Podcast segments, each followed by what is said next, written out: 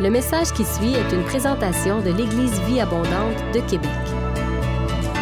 Pour plus d'informations ou pour accéder à nos podcasts, rejoignez-nous sur eva-québec.com. Bonne écoute!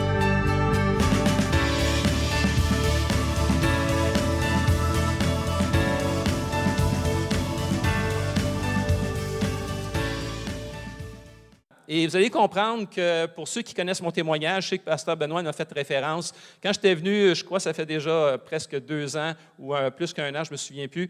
Euh, j'avais partagé mon témoignage et quand on vit une crise, lorsque j'ai perdu ma fille qui est décédée d'un cancer, il y a comme dans cette saison-là une saison où est-ce que c'est comme si Dieu nous soutient. Il y a comme une grâce spéciale dans l'épreuve. Quand l'épreuve est grande, euh, ceux qui se tournent vers l'Éternel, il est toujours à notre secours, il nous accompagne toujours. Il y a comme une grâce spéciale qui est là. Et à travers cette période-là, euh, où est-ce que euh, j'ai perdu ma fille, on a décidé, moi et mon épouse, de changer d'église. Ça faisait partie de notre processus de deuil. Et on a changé d'église, une église où on était depuis longtemps très confortable. On aime beaucoup Pasteur Gaétan Gaucher à Ville-la-Salle. C'était mon église lorsque j'ai grandi dans le réveil dans les années 80. J'étais revenu après, plus tard. Et on était là pendant plusieurs, plusieurs années. Et je n'ai pas changé d'église souvent, mais cette fois-là, j'ai consacré ma fille dans cette église-là, j'ai baptisé ma fille quand elle était adolescente dans cette église-là, et puis elle est décédée comme membre de cette église-là et nous aussi. Donc, euh, il fallait faire cet écart-là et changer d'endroit. Et quand moi et mon épouse, on cherchait un endroit, eh bien, on a décidé de se joindre à une église où justement il y avait un environnement de coaching et de mentorat. Alors, on s'est joint à une petite église sur la rive sud de Montréal, pasteur Philippe Joret, et quand on s'est joint à cette église-là, une des premières choses que Pasteur Philippe m'a demandé, c'est de partager notre cheminement avec Natania, avec la famille et notre cheminement de foi à travers ça. Et après ça, j'ai vécu un autre six mois à, vraiment me joindre, c'était juste avant la COVID, là, à me joindre à l'Église, devenir membre de l'Église. Et Pasteur Philippe vient me voir un moment donné, puis il me dit euh, On est content que tu aies partagé ton témoignage, comment tu as vécu ta foi. Puis maintenant, ça fait maintenant plus que quatre ans que, que ma fille, elle est partie. Et euh, là, il y a deux ans et demi qui est passé à peu près. Et euh, Pasteur Philippe me dit Paul, j'aimerais ça que tu partages avec notre Église comment tu es en train de reconstruire ton bonheur après ce que tu as vécu? Quand il m'a demandé ça, j'ai dit OK, ça, c'est un défi. Et ça m'a vraiment amené toute une réflexion qui est comme un. Juste comment je comprends de rebâtir mon, mon bonheur quand j'ai vécu la déception d'avoir perdu ma fille. Et vous savez, on a tous besoin de se relever, soit des deuils ou des déceptions, des aspirations non répondues dans notre vie. Et quand, il m'a posé la question, ça m'a juste poussé à la réflexion au niveau de mon âme. OK, Seigneur, au niveau de mon âme, comment je vais rebâtir mon bonheur? Et pendant plusieurs mois, à ce moment-là, je me suis mis à réfléchir et euh, devant ma situation, évidemment, dans un contexte de coaching et de mentorat dans l'Église locale, dans un contexte de coaching et mentorat au niveau du district, j'ai fait une réflexion, puis c'est plus un témoignage ce matin que j'aimerais vous partager, juste de comment je l'ai rebâti mon, bonheur. Évidemment, avec une approche de coaching et de, mentorat à ce niveau-là. Alors, on va regarder euh, quelques définitions du mot bonheur. Et euh, mon titre est facile S'offrir un cadeau, le bonheur. Donc, peu importe la crise qu'on a passée au travers, peu importe les deuils qu'on a vécus. Je me rappelle, j'ai prêché dans, une église dernièrement ce message-là et quelqu'un venait juste de perdre sa sœur deux semaines avant. Il y a toujours des gens autour de nous qui vivent des situations dramatiques et difficiles. Et au milieu de ça, une fois qu'on a passé à travers le deuil, qu'on a passé à travers toutes ces étapes-là et qu'on s'est reconstruit, évidemment, dans la présence de Dieu, comment je fais pour reconstruire mon bonheur par rapport à ma situation, à ce que j'ai vécu? On va regarder quelques, euh, quelques définitions de comment se construit un bonheur. Le bonheur euh, nous renvoie, selon euh, le dictionnaire, à l'idée d'un état de contentement, non seulement durable, permanent, et c'est intéressant dans la définition, mais pouvant aller croissant. Alors, une autre définition, c'est que le bonheur est un état, un état de bien-être caractérisé par sa durabilité, sa stabilité et le fait qu'il relève non seulement du corps, mais aussi de l'esprit. Évidemment, dans chacune de nos vies, pour nous qui sommes croyants, quand on a accepté Jésus, on a une ressource que les non-croyants n'ont pas et qui est extraordinaire. Quand on a accepté le sacrifice de Jésus sur la croix, quand on a accepté qu'il a pris notre place, il nous a fait le cadeau de son Saint-Esprit et il nous a donné toute la capacité par son Esprit en nous, par la nouvelle naissance, de vivre un bonheur réel avec Dieu, n'est-ce pas? Un des premiers fruits de l'Esprit, c'est quoi? C'est l'amour, c'est la joie, c'est la paix, c'est le contentement. Il y a toutes sortes de bonnes choses qui arrivent lorsqu'on reçoit l'Esprit de Dieu parce que sa personne, la personne de cet Esprit vient habiter en nous et on a toute la capacité de, vivre cet état de bonheur qui est durable et qui vraiment est au niveau de l'Esprit. Maintenant, ce que j'aimerais souligner maintenant, c'est que l'aspect de la croissance, le bonheur, il nous l'a donné, Jésus. Son Saint-Esprit nous l'a donné. Mais l'aspect de la croissance dans le bonheur, ce n'est pas un automatique. Cela nous appartient. Ça dépend de moi, ça dépend de nous. Ça dépend de notre partie, de notre collaboration avec Dieu. Autrement dit, on a chanté ce matin plein de chants qui sont centrés sur Jésus, plein de chants qui sont centrés sur la gloire de Dieu, tout ce qu'il a fait pour nous. Et Dieu a tout fait pour nous. Il a tout accompli pour nous sur la croix. Tout était accompli de notre, côté, comment est-ce qu'on collabore avec le bonheur qu'il veut nous donner, qu'il nous a donné par son Saint-Esprit en nous, et comment est-ce qu'on collabore avec Dieu? Alors, la première chose que j'aimerais euh, dire tout simplement à travers mon cheminement, c'est qu'il a fallu que je réalise que Dieu veut mon bonheur. Dieu veut notre bonheur. J'aime le petit verset dans 1 Timothée 1.11 qui dit Dieu glorieux, source du bonheur. La source principale du bonheur, évidemment, c'est Dieu. Il veut notre bonheur. Et quand on passe à travers un temps difficile ou quand on, a des moments difficiles, il faut se le rappeler. Dieu veut mon bonheur. Dieu est mort et ressuscité afin que je puisse vivre le bonheur avec Dieu, avec lui, avec moi-même et avec les autres. Et Dieu nous a évidemment préparé et réservé un bonheur éternel après cette vie. Fait que tout par rapport à Dieu parle de bonheur, d'un état d'être vraiment où est-ce qu'on est en bonheur avec lui. Mais ce n'est pas juste pour l'éternité. Dieu déclare dans le psaume 23 oui, le bonheur, vous le connaissez, et la grâce m'accompagneront tous les jours de ma vie. Le bonheur et la grâce est accessible durant notre vivant. Et ça, c'est quelque chose qu'il a fallu que je redise à mon âme plusieurs fois dans mon cheminement, de dire, si je veux vivre le bonheur après une épreuve comme celle que j'ai vécue, je dois être convaincu que Dieu veut mon bonheur, que son bonheur et sa grâce est accessible durant mon vivant. Et euh, évidemment, euh, c'est possible de vivre le bonheur. On a un psaume 94, 13 qui dit dans la Bible du français courant, le Seigneur lui-même donne le bonheur. Maintenant, quand je pensais à toute la, notion de bonheur et puis de rebâtir mon bonheur, ça paraît égoïste de vouloir s'offrir le bonheur. Et moi, je viens d'un milieu, euh, dans mon arrière-plan, évidemment, pour ceux qui le savent, euh, des frères chrétiens. Et euh, dans mon milieu, mon arrière-plan, qui était merveilleux pour le fruit de l'esprit, j'ai été vraiment un héritage incroyable on n'avait jamais, on avait, dans, le contexte où on était, penser notre bonheur, c'était mal. C'était comme péché. C'était comme s'il y avait quelque chose d'égoïste là-dedans. Alors, quand je pense au bonheur, évidemment, je ne peux pas m'appuyer sur les circonstances de la vie, ni sur la part des autres ou même de mes proches. Fait que la limite du bonheur, quand je pense au bonheur, je ne peux pas m'appuyer sur les circonstances de la vie, je ne peux pas m'appuyer sur la part des autres et même de mes proches. Mon épouse, on a un temps extraordinaire depuis plusieurs années. notre mariage est en santé. On, a un amour profond l'un pour l'autre, mais je ne peux pas compter sur mon épouse pour mon bonheur. Je ne peux pas dépendre de tout le bien qu'elle me fait, toutes les bonnes paroles, toutes les paroles d'amour, tous les gestes d'amour. Elle ne peut pas dépendre sur moi non plus pour son bonheur. Alors, je ne peux pas m'appuyer sur les circonstances de la vie, évidemment, et je ne peux pas m'appuyer sur la part des autres. Je ne peux pas contrôler les autres pour mon bonheur, on le sait tous. Bref, je ne peux m'appuyer que sur ce qui est à l'extérieur. Je ne peux pas m'appuyer sur ce qui est à l'extérieur de moi. La seule personne qui peut exercer une influence intentionnelle sur mon bonheur et y contribuer, c'est moi. Ça enlève toute la victimisation, ça enlève toute l'idée d'être victime par rapport aux épreuves dans notre vie. Ça nous amène à un endroit de dire, Seigneur, tu as tout fait, moi, je veux collaborer avec toi, puis la seule personne qui peut voir cette croissance dans mon bonheur, dans ma vie, ça dépend de moi. C'est moi qui dois le construire, ce bonheur-là. Alors, construire mon bonheur m'appartient. La prochaine slide. Évidemment, si je m'appuie seulement sur moi, les résultats vont être limités. Euh, il y a même des gens dans le monde qui ont un bonheur relatif. Euh, comme on l'a déjà mentionné, la source principale du bonheur, c'est Dieu. C'est ce que Jésus a fait pour nous, c'est ce qu'il est en nous et Dieu est la source principale de mon bonheur. Et vivre le bonheur ne peut pas être le fruit uniquement de mes efforts humains, évidemment. Mais Dieu m'a donné en tant que sa création. Je suis créé à l'image de Dieu.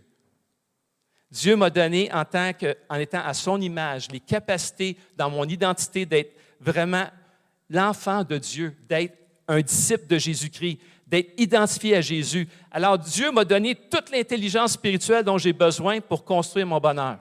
Dans mon identité, dans mon image, en étant à l'image de Dieu, Dieu m'a donné toute la capacité de pouvoir construire mon bonheur. Et quand je pensais à, ça, un des versets qui est venu vraiment dans mon cœur profondément lorsque je faisais cette réflexion dans mon cœur par rapport au bonheur, je regardais le Proverbe 24, 3, 4. Le savoir faire pour notre bien-être dans notre maison.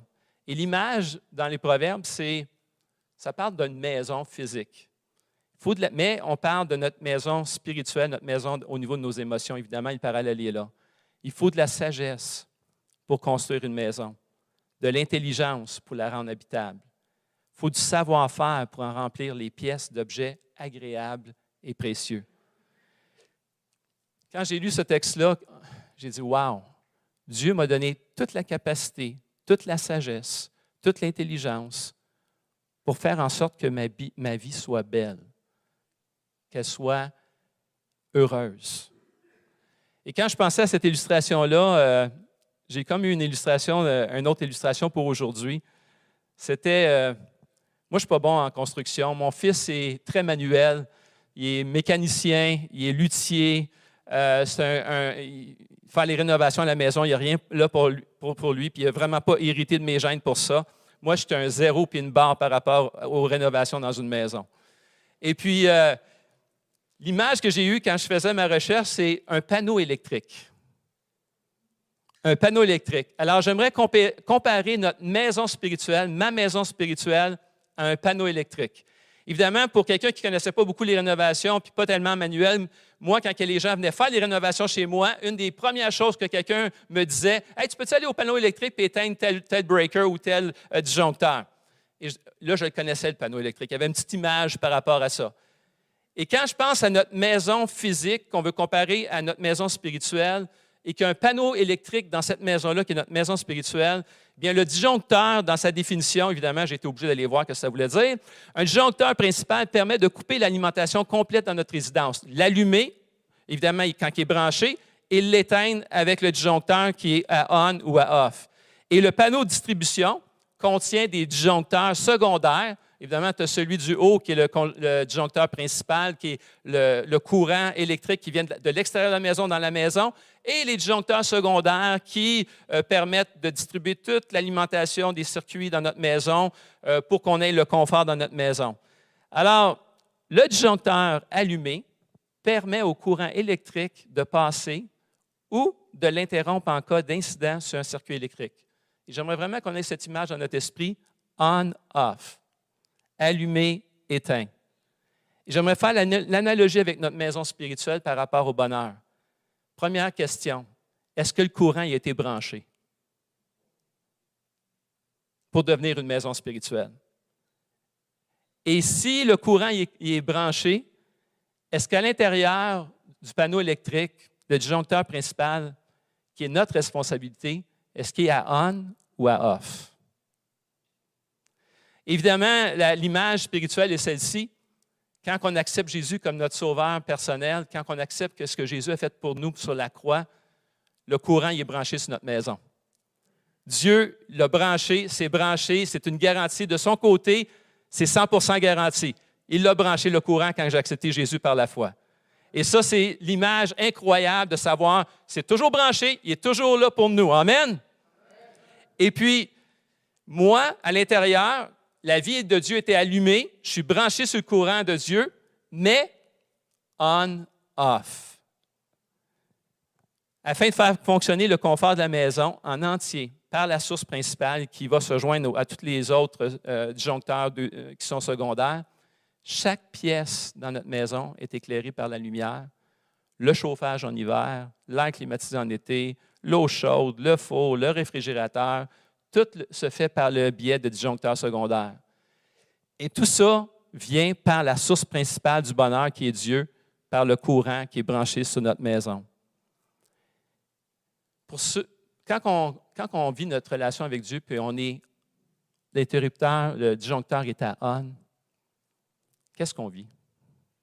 Le bonheur. On, on, vit cette connexion avec Dieu, on vit cette relation personnelle avec Jésus. Et euh, moi, j'appelle ça la réciprocité du bonheur. On peut aller à la prochaine slide. Où plus qu'il remplit ma vie de bonheur, plus que je n'ai pas de, bonheur plus grand que lui.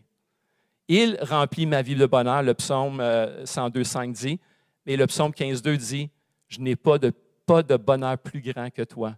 Ce matin, lorsque je me levais, je disais, wow, c'est lorsqu'il lorsque j'ai tout pleinement en lui, c'est parce que vraiment, il est tout pour moi. Il y a vraiment cette idée de réciprocité que si on veut le bonheur, plus que je réalise que je n'ai pas de bonheur plus grand que lui, plus il remplit ma, vie de bonheur. Plus que j'ai une vie remplie de bonheur, bien, le bonheur, il continue, c'est comme un cercle. Plus que le focus avec Jésus est réel dans mon cœur, dans ma relation avec Dieu, et plus c'est vrai durant la journée entre le dimanche et l'autre dimanche, plus je n'ai pas de plus grand bonheur que toi. Et alors, à ce moment-là, il, il, se vit dans mon âme une progression où je découvre et je vis du bonheur dans ma vie à un niveau que j'appelle la zone du bonheur. Puis honnêtement, je ne suis pas là assez souvent à mon goût et la vérité, c'est que ça dépend de moi. Puis je vais expliquer le, gros, le gros défi, puis le gros, le, plus grand défi, c'est celui d'allumer ou d'éteindre cette, euh, ce disjoncteur principal-là qui est le bonheur spirituel. La toile de fond pour mon bonheur se caractérise dans notre existence et se retrouve dans cette guerre spirituelle où est-ce que chaque jour, quelque chose cherche à capter notre affection, notre concentration, de se fixer, nous, sur notre relation vivante avec Jésus. Et le péché le plus facile pour les chrétiens, nous, les chrétiens, pour manquer la cible, ce n'est pas les gros péchés évidents, c'est de ne pas allumer le disjoncteur principal. Mon affection intentionnelle vers lui et en lui. Et quand je ne je, je, mets pas mon affection de façon intentionnelle vers lui et en lui, l'interrupteur, le disjoncteur, il est à off. Et c'est ça notre péché. Et c'était ça que j'ai réalisé qui était mon péché, de ne pas être constamment focalisé sur lui, de l'ignorer dans ma journée et même de l'oublier quelquefois. Et lorsque le disjoncteur principal est à off trop longtemps, ça peut m'amener à me détourner de lui et faire même comme s'il n'existait pas.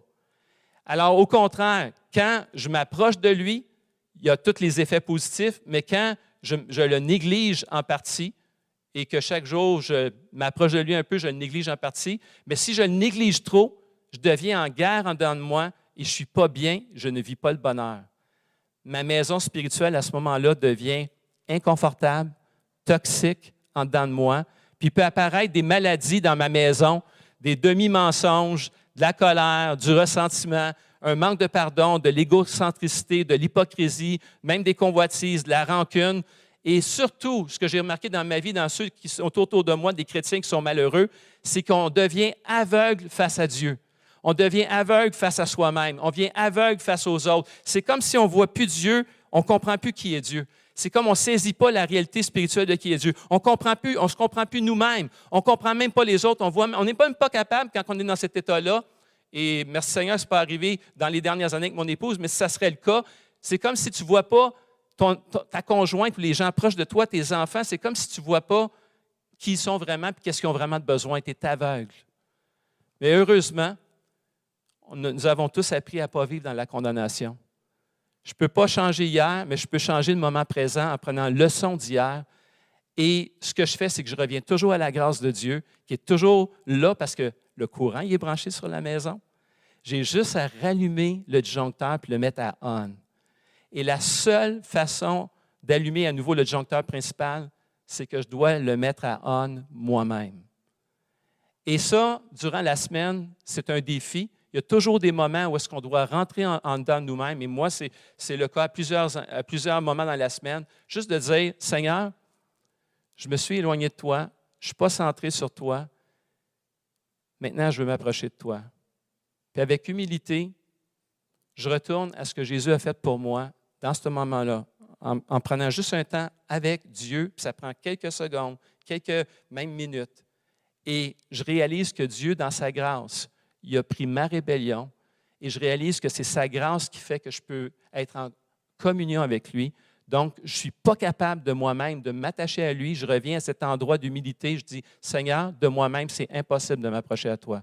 De me mettre à on de moi-même, de juste reconnecter avec toi, c'est impossible. Si je reconnecte avec toi, c'est juste à cause de ta grâce.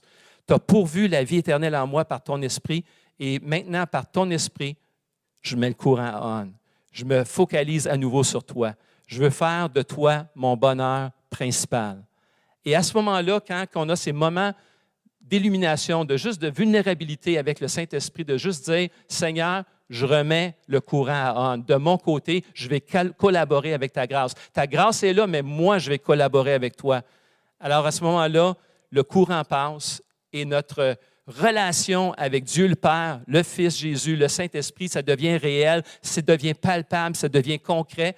Et à ce moment-là, mon bonheur se traduit juste par des bons moments dans ce que j'appelle la zone du bonheur.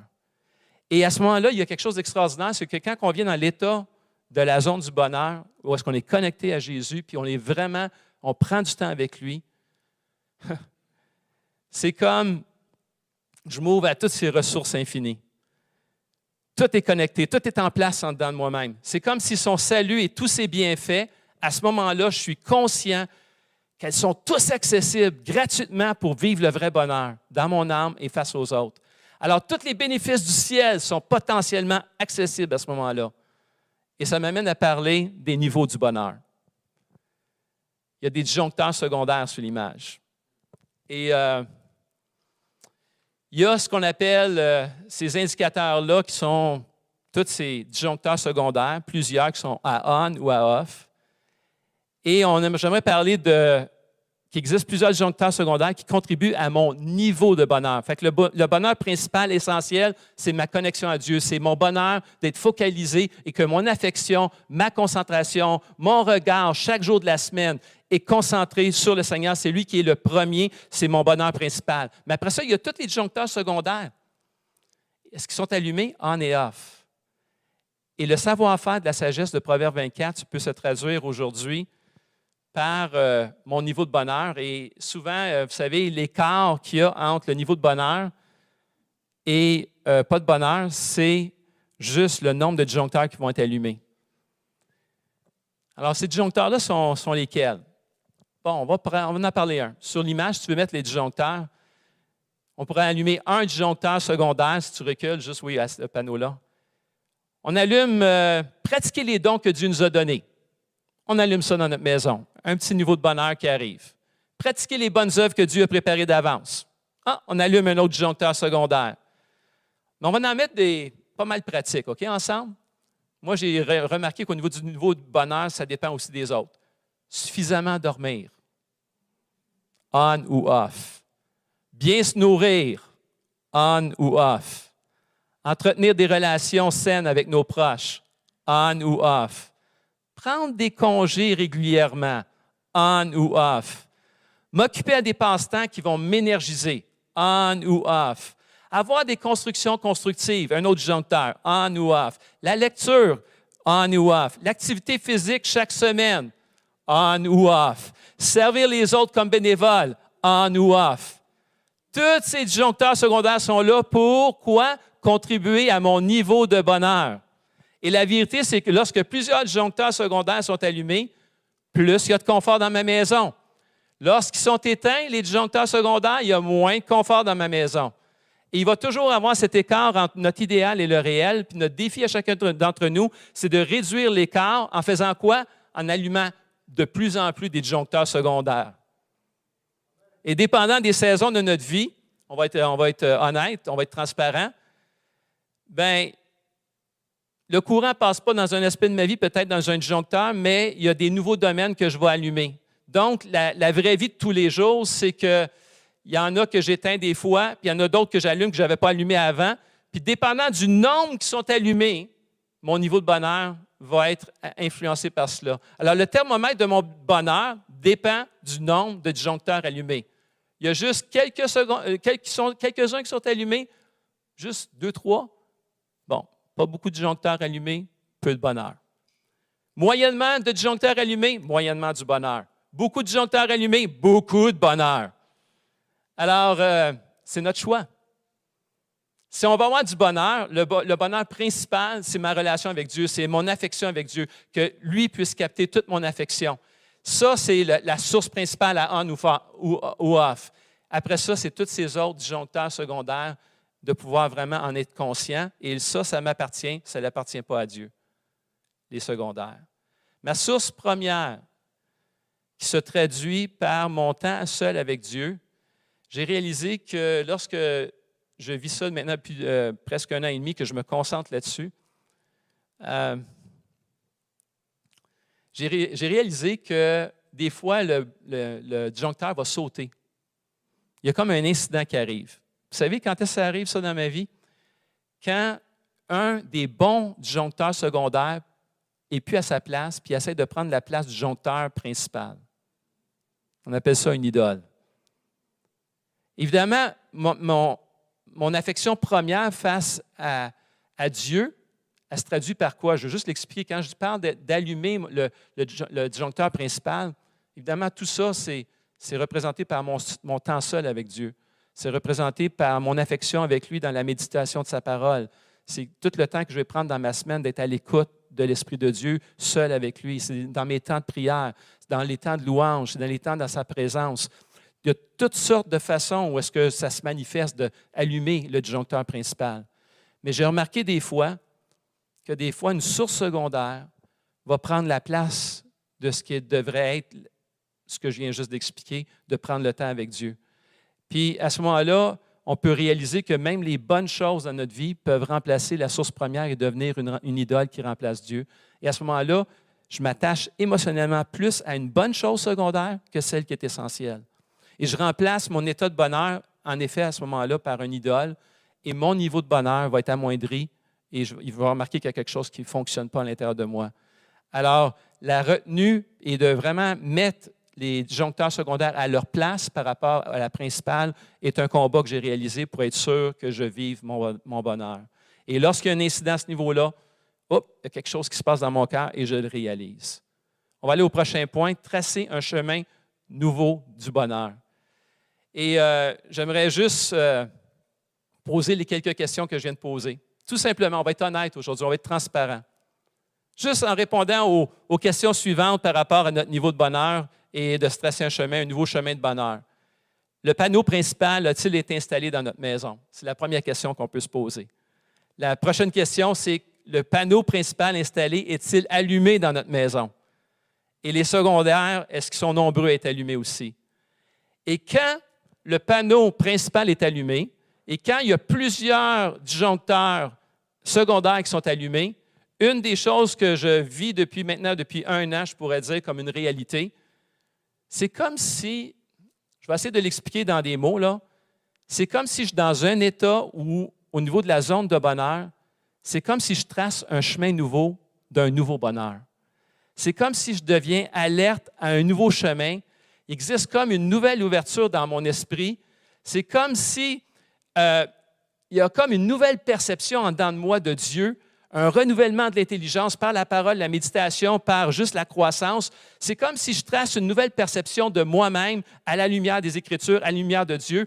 C'est comme si je trace une nouvelle perception que j'ai des autres. C'est comme s'il y a une, effervescence, une joie à l'intérieur, une nouvelle énergie focalisée pour servir Dieu et servir mon prochain. C'est comme s'il y a une compréhension vivante de l'Évangile en moi par son esprit qui est arrivé à un autre niveau, comme qui est toujours en état de découverte et de croissance. Je dis tout ça pour dire ceci. C'est comme si toute l'énergie, comme je pense à une illustration dans ma jeunesse, beaucoup de mon énergie était focalisée à me battre contre le péché et résister au péché. Quand on est dans la zone de bonheur et quand Dieu est notre principal focus, quand le disjoncteur principal est allumé, quand plusieurs secondaires sont allumés et que je vis cette zone de bonheur-là, mon énergie n'est plus en train de me battre contre le péché. Mon énergie est en train de découvrir Dieu, découvrir moi-même, découvrir les autres et de juste être dans un état de bonheur pour servir les autres. Il y a comme une énergie, une, compréhension de l'Évangile, une compréhension de son esprit qui vient juste dans mes temps avec lui et qui fait que ma vie elle va dans la bonne direction. Alors, quelles sont les découvertes sur un nouveau chemin de bonheur par rapport à votre perception de Dieu? Pour moi, c'est des choses aussi simples que percevoir Dieu sous des angles nouveaux. Pas que Dieu a changé, mais juste de découvrir des choses que je savais déjà. Juste, par exemple, ma reconnaissance de sa patience à mon égard. Hey, Dieu, il est patient avec moi. Wow! Et ça contribue à mon bonheur dans la journée. Ma perception de Dieu grandit et ma perception de moi-même grandit par rapport à ce comment, wow, je suis son enfant. Dieu ne me regarde pas comme quelqu'un qui, est en, train de le rejeter. Dieu me regarde comme son enfant qui veut toujours attirer vers lui, qui veut toujours mon bonheur. Et de juste de savoir que je suis son enfant, trouver mon identité en Jésus, tout ça contribue à mon bonheur. C'est comme la lumière se fait, ça devient une réalité de qui je suis en Jésus. Et ma perception des gens et de mes proches change. Il y a, au lieu d'être la victime, et de réaliser que ce n'est pas les autres qui doivent changer, mais que c'est moi qui, dois changer dans ma façon de percevoir mes proches, de contribuer au bonheur de ceux qui m'entourent. À ce moment-là, toute la perspective change. C'est comme s'il y a l'énergie en dedans de moi pour dire Wow, je vais changer ma façon de penser, je vais changer ma façon de vivre, je vais changer ma façon de dealer avec les gens qui m'entourent et je ne serai plus victime de comment ils vont me traiter parce que moi-même, je vais contribuer de façon intentionnelle par mon intervention personnelle et ça va forcer les autres à réagir de la bonne façon à mon égard. Pas que ça fonctionne toujours, mais à ce moment-là, je ne suis plus dans l'état de la victime. Mon bonheur ne dépend pas des autres, elle dépend de moi qui change dans ma façon de voir moi-même, voir les autres et voir Dieu, évidemment. Donc, à ce moment-là, je renouvelle ma perception, je suis en constant changement dans ma façon de percevoir Dieu, de me percevoir, percevoir les autres, et on devient à ce moment-là, dans cet état-là, une plus grande source de bénédiction pour notre entourage et on, devient des gens qui vivent le bonheur et que les gens remarquent autour de nous qu'on vit le bonheur. Il y a comme un sourire dans notre âme et ça se traduit par la façon qu'on parle, par la façon qu'on est avec nous-mêmes, avec les autres et avec Dieu. Alors, le plus grand cadeau qu'on puisse donner, c'est un choix. Et euh, ce choix-là est le nôtre. Et c'est la dernière slide. Aujourd'hui, je place devant vous la vie et le bonheur. D'une part, le, psaume 30, euh, le Deutéronome 30, 15 dit la mort et le malheur d'autre part. Est-ce qu'on peut juste fermer les yeux quelques instants? J'aimerais juste prier pour, pour nous. Construire son bonheur est un beau cadeau que l'on peut se donner. C'est un choix. Seigneur, je te demande qu'on puisse, euh, pendant quelques instants, pas se centrer sur qu'est-ce que les autres devraient nous apporter à notre bonheur, qu'est-ce que la vie devrait nous apporter à notre bonheur, qu'est-ce que les circonstances devraient apporter à notre bonheur. Seigneur, aide-nous durant la semaine, devant cette semaine qui est devant nous, de construire son bonheur d'abord sur toi, qui est la source principale. Seigneur, pour ceux qui n'ont pas été branchés, la maison n'a pas été branchée sur le courant éternel, ben, je te prie, Seigneur, que ces personnes-là puissent s'identifier, se voir et se reconnaître pour dire Waouh, je n'ai pas cette vie spirituelle-là. Et la seule façon de l'avoir, c'est par toi, Jésus, on le sait. Et Seigneur, pour ceux qui sont branchés sur toi, qui ont accepté ton salut, Seigneur, aide-nous à jouer notre rôle à nous, qui est notre collaboration avec toi, d'allumer le disjoncteur principal, de réaliser que notre affection, notre concentration, notre focus de chaque jour, de chaque instant, doit être toi. Et qu'en toi, Seigneur, par ton esprit qui demeure en nous, nous pouvons vivre pleinement la paix, la joie, l'amour, Seigneur. Tout ce que tu nous promets qui sont écrits dans les Écritures devient une réalité, devient palpable, devient quelque chose de réel, parce qu'on est vraiment centré sur le fait d'allumer cette relation de notre part, de notre côté, pour que tu sois vraiment la source de notre bonheur. Et Seigneur, aide-nous à augmenter notre niveau de bonheur afin d'être vraiment des chrétiens, des croyants qui sont joyeux, qui ont vraiment une joie, pas artificielle, mais qui est réelle, qui vient du fait qu'on puisse allumer tous ces disjoncteurs secondaires. Et Seigneur, tu nous donnes cette capacité. Le vouloir et le faire vient de toi. Seigneur, on n'est pas dans l'impossibilité. Cette capacité vient de, notre relation avec toi, le fait que le disjoncteur principal est allumé. Et maintenant, Seigneur, on est capable d'allumer ces secondaires-là pour augmenter notre niveau de bonheur et vivre, Seigneur, cet état de bonheur où est-ce qu'on peut être une bénédiction pour les autres, une bénédiction même pour soi-même dans notre, état d'âme et pour, Seigneur, certainement pour toi, Seigneur. Donc, Seigneur, donne-nous d'être d'être des catalyseurs, d'être énergisés, Seigneur, pour s'investir dans la vie des autres, dans notre relation avec toi, et de ne pas être concentré à se battre contre notre chair, contre le péché, mais qu'on puisse vivre la zone de bonheur. Seigneur, c'est vraiment ma prière pour chaque croyant, pour chaque croyante dans cette salle. Viens nous aider, Seigneur, à se refocaliser et à vivre et faire augmenter notre niveau de bonheur avec ton aide, évidemment, par ta grâce seulement. Dans le nom de Jésus, j'ai prié. Amen. Si vous avez aimé ce message, nous vous invitons à vous joindre à nous lors de nos rencontres du dimanche matin. Vous trouverez l'horaire et l'emplacement de nos réunions sur notre site internet eva-québec.com. N'hésitez pas à communiquer avec nous et que Dieu vous bénisse.